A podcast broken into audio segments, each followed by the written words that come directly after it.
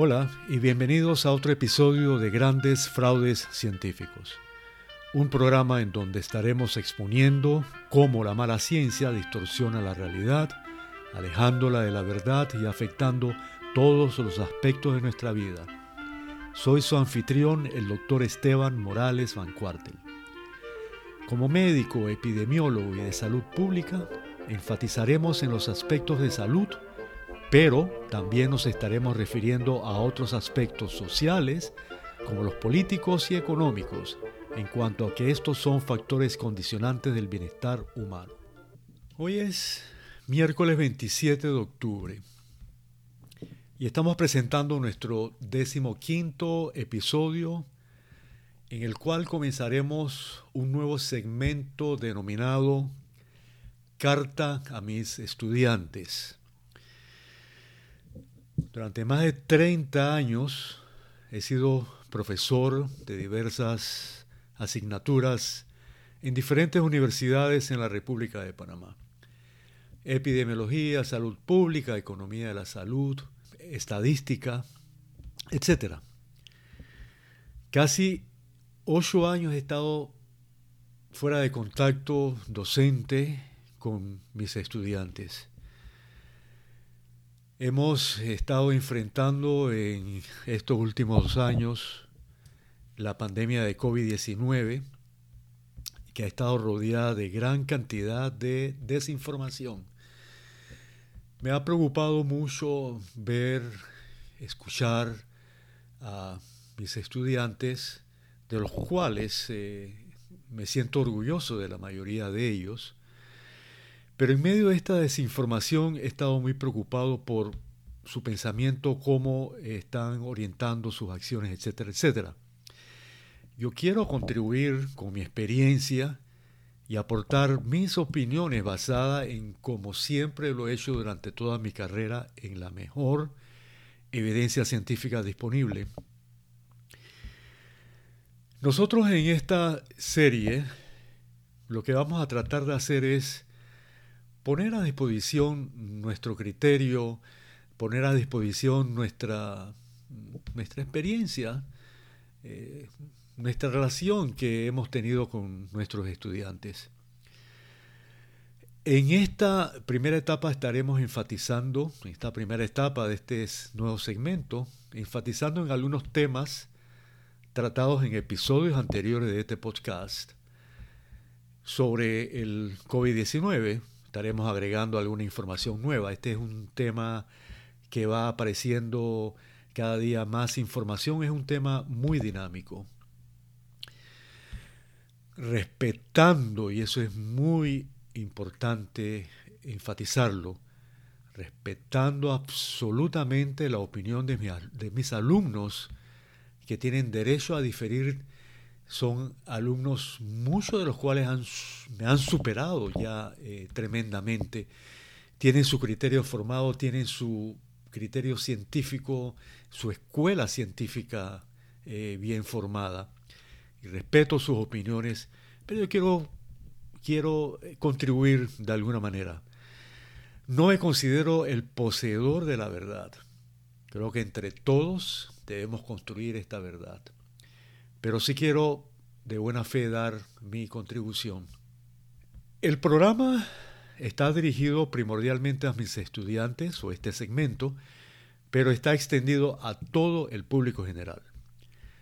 Comenzaremos, como dije, con el tema de COVID, pero continuaré tocando otros temas orientadores de la medicina preventiva y la salud pública. En la próxima sección abordamos las principales equivocaciones de la pandemia. Para colocar estas equivocaciones en la pandemia en su debido contexto, vamos a describir un poco eh, el tema de la pandemia de la COVID-19 y establecer su carácter multidisciplinario. Es un tema realmente holístico. Si bien es un tema de competencia de la infectología, de la inmunología, de la virología. Este estaría fuera de contexto si no se enmarca dentro de otras disciplinas. Si tenemos, por ejemplo, la estadística. Con esta se aborda el planteamiento, el desarrollo, el análisis, la preparación, la obtención de datos, la significancia de los estudios, etc. Requiere de la bioestadística, que establece la demografía y demás contexto de los datos presentados. La epidemiología es una ciencia vital, importantísima en, esta discusión. Aquí se abordan los aspectos de riesgo-beneficio, los aspectos de eficacia y efectividad de las acciones la ciencia de la salud pública, en cuyo contexto se dan las intervenciones y nos definen el escenario médico, biológico y social de las acciones. La ciencia de la comunidad, la ciencia que estudia la comunidad, está vinculada al tema de la atención primaria, tema que abordaremos ampliamente en otro momento de esta, de esta serie. La bioética es también importante cuando se abordan temas eh, de la epidemia tales como la vacuna. Bien, una, vez establecido esto, veamos eh, una de los que podríamos ver las equivocaciones o uno de, los desenfoques que ha tenido esta epidemia, que es el uso del consenso en vez de la ciencia como tal. Este consenso se basa en la teoría paradigmática de Thomas Kuhn, en donde lo que se establece eh, es parte de un consenso dirigido por una escuela, por un grupo eh, de personas, de voceros, pero en donde se utiliza la cancelación como una manera de eh, omitir, una manera de, de acallar, eliminar las opiniones diferentes. Esta teoría del paradigma se contrasta con la teoría científica que está basada en el método científico, en la creación de hipótesis en donde se, estas se establecen y luego se prueban para eliminar unas y aceptar otras. El método científico es libre y es democrático. Se tiene que realizar en un ambiente donde hay una confluencia de ideas, un ambiente democrático en donde hay discusión, en donde hay propuestas, en donde se aceptan, se analizan, se profundiza en las opiniones de todos y cada uno para poder encontrar entre todos la verdad. Esto en este ambiente democrático. Pues bien, ese primer desenfoque dio lugar a que se diera una gran cantidad de desinformación en cada uno de los campos de conocimiento que describimos eh, anteriormente, describimos más adelante, más atrás. Esto pues modificó, cambió, tergiversó la narrativa en todos estos campos mencionados, dando lugar a una desinformación que terminó en lo que pudo haber sido denominado y está siendo denominado como la pandemia del terror. Pero esa desinformación, eh, desafortunadamente, la mayor parte de esta vino proveniente de los autos voceros, denominados como voceros de la pandemia, en base al consenso declarado por ellos mismos. Vamos a hablar un poquito de esa desinformación ahora más adelante. El otro aspecto que es importante analizar, que ha sido un desenfoque que, que llevó a esa desinformación, que, dificultó grandemente la discusión del tema, fue la tergiversación del concepto de medicina basada en evidencia. Este concepto, que ha sido mejor desarrollado por el doctor David eh, Sackett, quien mejor lo ha desarrollado, integra la práctica clínica y la experiencia con la evidencia externa, eh, que es el tema, el área de la investigación. Ambas son complementarias de acuerdo a este concepto. Pero la primera fue desdeñada y fue tiranizada por la segunda, como había sido precisamente el temor del doctor, del doctor Sackett. Se insistió a lo largo de toda esta pandemia en que solamente los grandes ensayos controlados, aleatorizados, de dobles ciegos tenían valor científico. Se desdeñó, se eliminó la posibilidad de los productos eh, obtenidos por la investigación práctica, la investigación clínica del día a día de los médicos con sus pacientes. Eso se desdeñó. Eso se eliminó y tal como el doctor Sackett había temido, se tiranizó grandemente a la parte práctica. En la siguiente sección hablamos sobre la politización de las ciencias. La politización de la ciencia le agrega un ingrediente perverso que causa la aberración de la ciencia.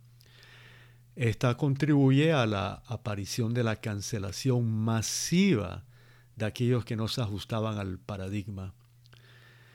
Surgen entonces en base a eso los motos principales que hemos escuchado todos. Estás contra las ciencias, eres antivacunas, etcétera, etcétera. En el caso mío particular me acusan muchas veces de antivacunas por tener mi posición sobre un tipo específico de vacuna cuando siendo yo director general de salud en dos ocasiones, eh, dirigí programas de vacunación exitosos que inclusive recibieron la felicitación para el gobierno panameño de la UNICEF. En medio de esta politización aparece entonces el concepto de imperativo tecnológico, que son medidas y acciones impuestas por los tecnócratas, gente que se constituye en la élite del pensamiento. Ejemplos de imposiciones de esto, o ideas que al final terminan ser impuestas por estos tecnócratas, es eh, cubrir la atmósfera con un escudo protector para proteger a la Tierra del cambio climático, tal como todos hemos escuchado públicamente dicho por esta persona en, los, medios. Otro ejemplo de esto es la imposición de nuevas tecnologías para nuevas vacunas sin siquiera una discusión eh, eh, sobre esto. Son imposiciones eh, cediendo al denominado imperativo tecnológico. Muchas acciones de estas aceptadas de buena fe por gente inteligente. Sucede que el conocimiento es tentador, la innovación es tentadora, el demonio atrapa las mentes, el árbol de la ciencia del bien y del mal eh, como está establecido en el Génesis, describe exactamente de lo que se trata. Pues bien, esto le abre el camino a la globalización de la humanidad que ya se venía planteando. Desde la época del 90 hay documentos, hay libros que hablan de los peligros que pueden causar la tecnocracia, la politización de las ciencias, el imperativo tecnológico, etc. Y ya se está dando en este momento. La pandemia fue, sin embargo, aprovechada para usar la ciencia como un instrumento de la tiranía de un nuevo orden mundial. En la política se oculta, se dicen medios verdades o se miente directamente para obtener los beneficios y esto crea una tremenda perversión en el tema. Si los gobiernos pierden su característica de entes democráticos, por el cual representan a los ciudadanos, pierden igualmente la capacidad de tomar estas decisiones. Entonces nos correríamos el riesgo de que el ejercicio de esta capacidad la tomen lo que son llamados esas élites ilustradas que hemos mencionado, en este caso los científicos, los investigadores, etc. Y en donde el sagrado principio de la libertad sería una de las víctimas. La aparición de estos eh, globalistas hacen que, aparte de las propuestas públicas de un gobierno mundial, de una moneda única que ya sabemos que están elaborando, etc., hablan de un estado de bienestar mundial de la población, donde se imponen medidas universales, homogéneas, sin interesarse en las particularidades de cada lugar y mucho menos el deseo de la gente por hacer las cosas de otra manera. Aquí la ciencia como tal es concebida por los tecnócratas como un instrumento de la tiranía de un nuevo orden mundial. No hay mejor homogenización o globalización que tener a un mundo entero sumido en la misma histeria y desesperación de la pandemia de la COVID-19. Es el mundo soñado por los globalistas. En la siguiente sección comentaremos cuáles han sido las mayores fuentes y temas de desinformación de la pandemia. ¿Cuáles serían algunas de las desinformaciones propagadas por los portavoces? Veamos primero la cuarentena. Por primera vez en la historia se ordena cuarentena para sanos. Eso no había tenido precedente en la historia de la humanidad. El estudio ícono que justificó la cuarentena fue presentado por la Universidad de Oxford, realizado por el mismo equipo del famoso Colegio Imperial de Londres, que se equivocó catastróficamente en las cifras de muertes que habrían en Estados Unidos y en Inglaterra. Este estudio fue analizado en uno de nuestros episodios, donde probamos usando sus propios datos que este probó exactamente lo opuesto, usando aquí indicadores como el famoso RT. Lo remito a mis episodios de mi podcast en donde analizamos esto extensamente. También presentamos numerosas evidencias que mostraban que la cuarentena no solo era contraproducente médicamente, sino económicamente. El otro tema, las mascarillas. Es todavía un tema en discusión. Este tema inició hace un par de siglos, aún no ha sido resuelto. Pero los estudios más completos y mejor diseñados actuales, en el contexto de esta pandemia, tienden a demostrar que el uso de estas es inefectivo nosotros hemos presentado estos estudios también en nuestro episodio del podcast, los remitimos a ellos. Aquí agregamos las primeras mentiras de la pandemia dadas por el doctor Fauci en este tema de la mascarilla, en donde en su cuenta oficial de Twitter dice que no son efectivas y luego en declaraciones televisivas dice que lo son.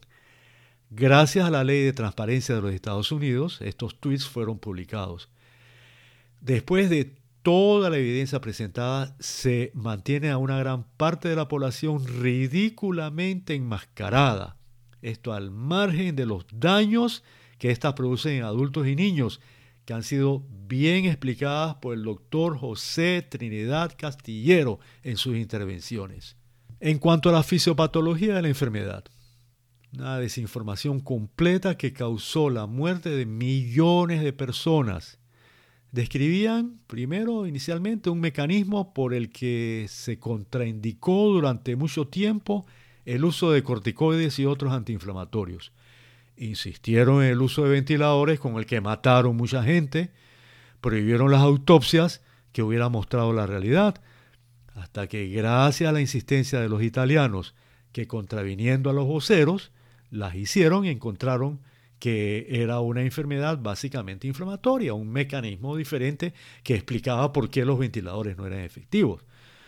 Esto hizo cambiar, aún con resistencia, ¿eh? aún con resistencia, el manejo de la enfermedad. El otro tema, el origen de la pandemia. Durante meses se trató la tesis del origen de la pandemia en el laboratorio de Wuhan en China. Se trató como teoría de la conspiración.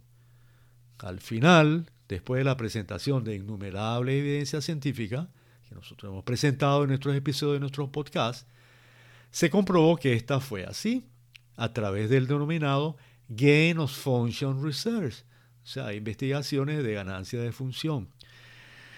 Financiado esto en parte por el mismo INH. Bueno, nosotros explicamos en nuestros podcasts qué es el Gain of Function Research. Bueno, ese es una eh, ah, ganancia en la función de, un virus determinado, haciéndolo transmisible o reproducible en humanos para investigar cómo funciona y cómo se puede controlar en humanos. Bien, esto se le fue de las manos.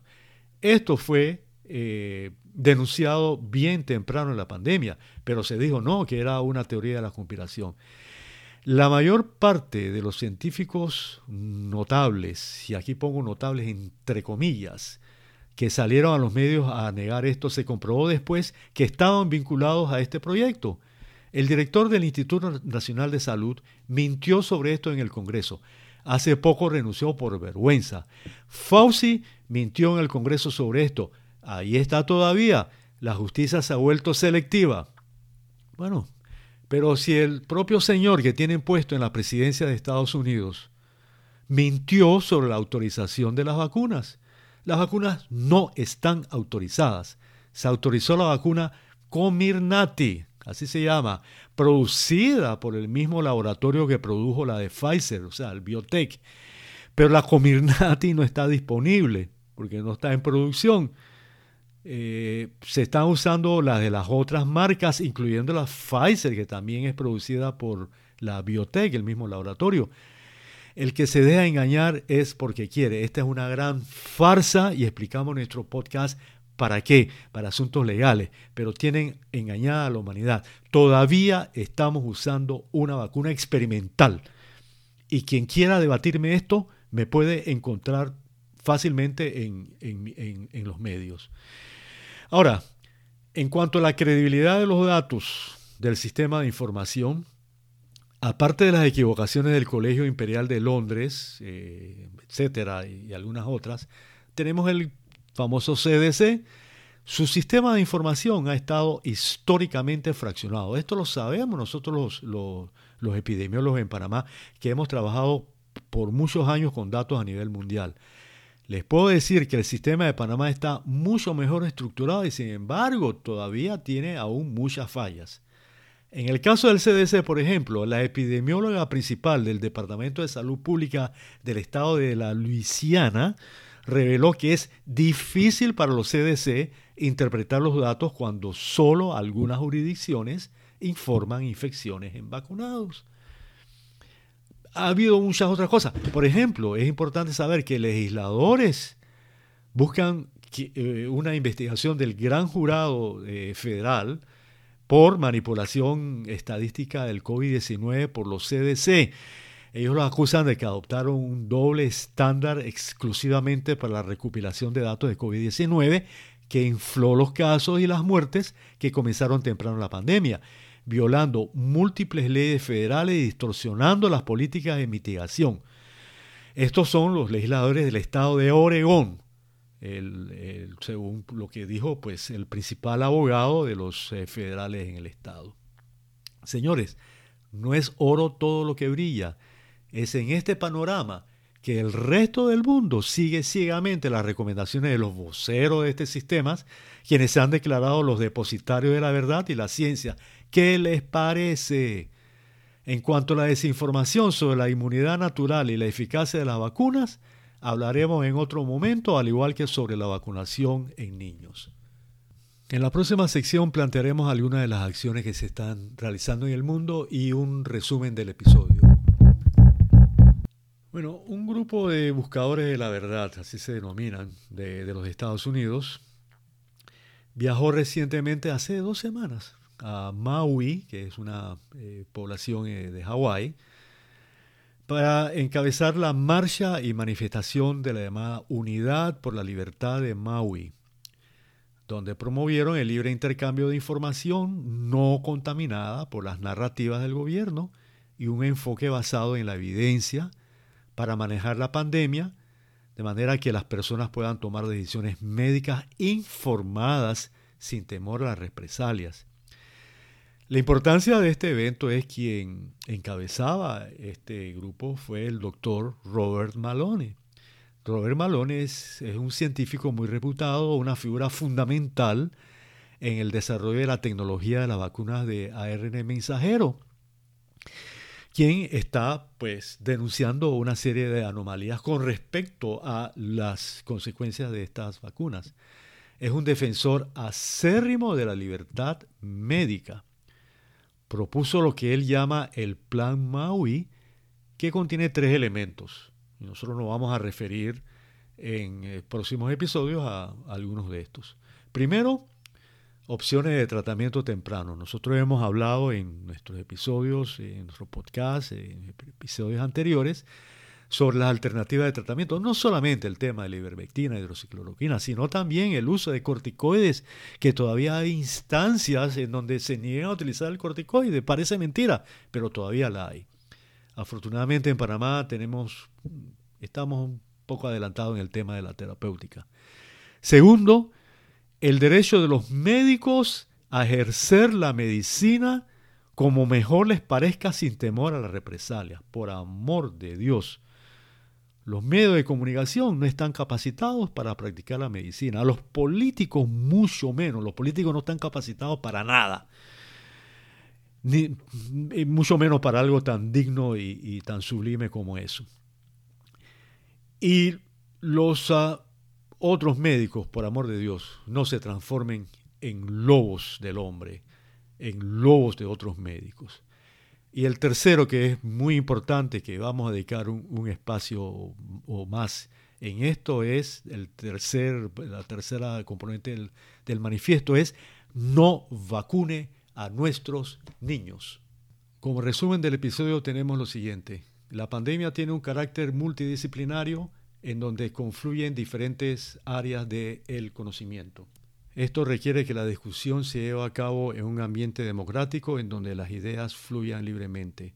Esto no se puede realizar en un ambiente donde prevalezca el consenso, sino que se utilice el método científico, el cual significa discusión libre, donde se establezcan hipótesis, en donde unas sean aceptadas y otras rechazadas. Este uso del concepto del consenso sumado a la politización de las ciencias y sumado a la tergiversación de la evidencia científica, fundamentada en una medicina basada en la evidencia, dio lugar a una serie de desinformación que produjo un pánico en todo el mundo. El concepto de imperativo tecnológico fue utilizado como un arma de coerción por los globalistas que pretenden la globalización de la información y de las decisiones, en donde la ciencia fue utilizada como una tiranía de un nuevo orden mundial.